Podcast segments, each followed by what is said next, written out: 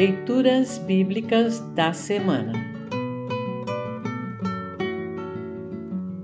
O trecho do Antigo Testamento para o 14º domingo após Pentecostes está registrado em Deuteronômio 4, versos 1 e 2 e versos 6 a 9.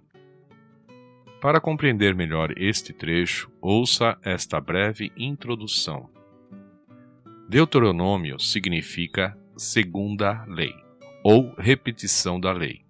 Este livro traz cinco discursos de Moisés proferidos aos israelitas nas campinas de Moabe, pouco antes da morte de Moisés e do povo entrar em Canaã, a terra prometida.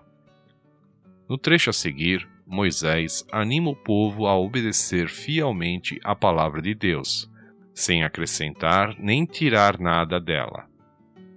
Fazendo isso, o povo de Israel seria sábio e tal sabedoria seria um diferencial deles em comparação com todos os demais povos. Ao verem isso, os demais povos ficariam admirados com a perfeição do Deus de Israel e com a maneira como Deus trata o seu povo. E o povo de Deus deveria transmitir estas palavras de geração em geração. Ouça agora Deuteronômio 4, versos 1 e 2 e versos 6 a 9. Deuteronômio 4, versos 1 e 2 e versos 6 a 9. Título: Moisés aconselha o povo a ser obediente.